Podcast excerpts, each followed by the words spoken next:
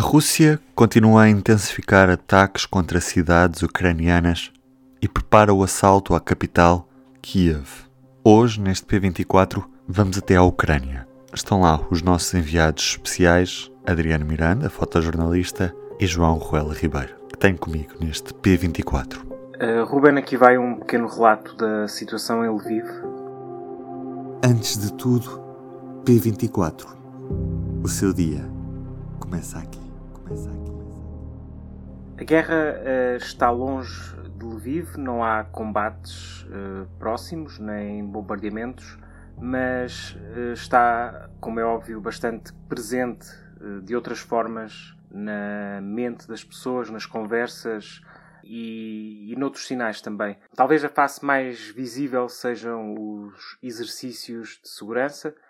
Todos os dias há pelo menos um uh, nos hotéis à noite uh, em que é, há um exercício de, de, incêndio, mas que na verdade serve para prevenir um potencial bombardeamento, um potencial ataque à cidade, e em que os hóspedes e os funcionários uh, têm de descer até a um abrigo subterrâneo que a generalidade dos hotéis aqui na cidade tem, uh, mas não são só hotéis, praticamente quase todos os estabelecimentos, sobretudo no centro, na parte mais antiga da cidade, têm essas caves.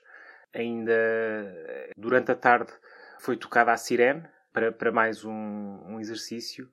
Um, e, e, a generalidade das pessoas que está nas praças, nos cafés, ou simplesmente a andar eh, para ir às compras ou, ou para, hum, para, ir ao, trabalho ou o que é que seja, tem de procurar o, o, o abrigo mais próximo, num, num estabelecimento uh, que, esteja, que esteja mais próximo, e aí pode, pode passar algum tempo uh, enquanto se verifica se uh, a ameaça foi real, se a ameaça é dirigida à região ou à cidade, para depois poder sair.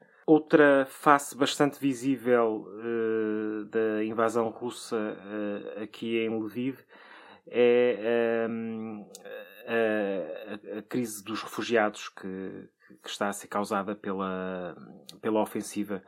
Uh, Lviv, como está a poucos quilómetros da fronteira polaca, tornou-se um, um, ponto de passagem quase obrigatória para, para milhares de pessoas que tentam atravessar todos os dias essa fronteira, uh, talvez a, a, estação de comboios uh, onde estive hoje uh, seja o retrato mais fiel dessa, dessa situação.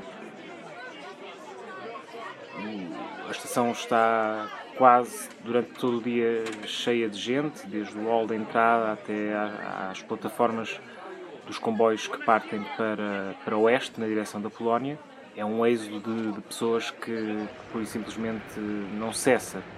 Há quase uma semana desde o início da guerra.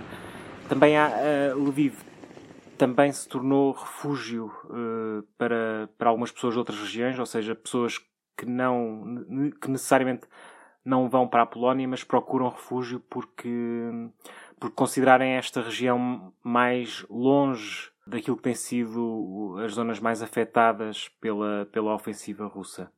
Depois há, há claro, outros, outros sinais.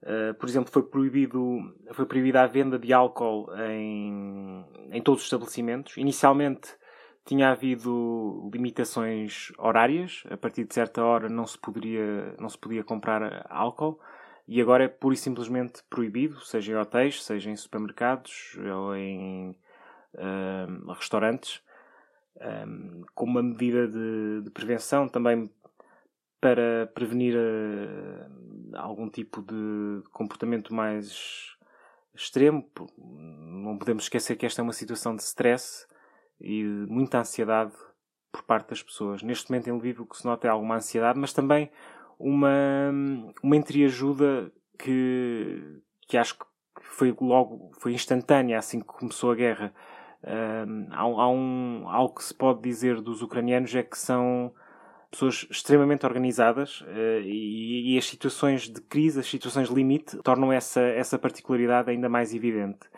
Uh, em pouco tempo foram estabelecidas redes de apoio muito vastas a refugiados, aos voluntários que, que, partem para a guerra, ou seja, são civis que um, vão uh, ser integrados nas forças de defesa territoriais, que são um dos braços de, das Forças Armadas, e que vão servir como uma espécie de reserva e de apoio ao, às forças regulares do Exército. Portanto, há toda uma rede de apoio a, a, quem, a quem está envolvido na guerra, e essa rede de apoio é transversal a toda a sociedade, envolve, envolve praticamente toda a gente.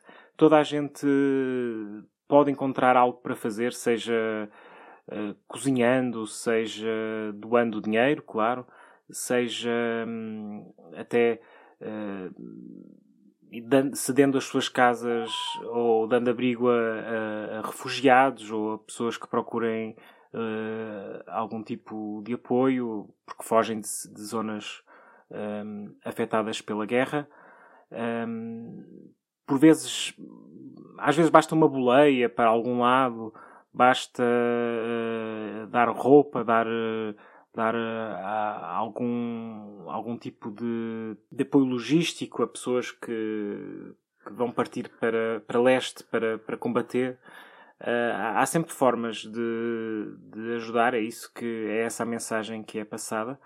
Um, por exemplo, numa das praças mais importantes da cidade, eh, esta tarde estavam eh, umas dezenas de pessoas a enrolar um camuflado, um grande camuflado que estava esticado com um suporte de varas verticais e um camuflado que vai ser usado e vai ser enviado para, para, para o exército, para, para poder esconder posições, sobretudo. Um grande camuflado.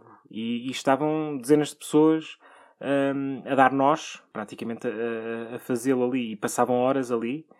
E é uma coisa que, como disse uma das pessoas que estava a fazer, até uma criança pode fazer. Portanto, uh, é, torna-se muito evidente que, que ninguém está, está aí diferente e, sobretudo, que ninguém quer ficar com os braços cruzados um, e, e, todos querem participar naquilo que, que é descrito como um ato de resistência heroico. Fala-se muito de heroísmo por estes dias. Вы оккупанты, вы фашисты, вы пришли на нашу землю. Какого хера вы пришли с оружием к нам? E ninguém quer, ninguém quer, quer ser deixado de fora. Também se vê na rua, claro, a presença militar, mas não de uma forma ostensiva, não diria que seja muito ostensivo. Uh, claro que há, há policiamento, uh, mas uh, aquilo que, que, salta à vista é de facto esta, este envolvimento de, praticamente toda a gente.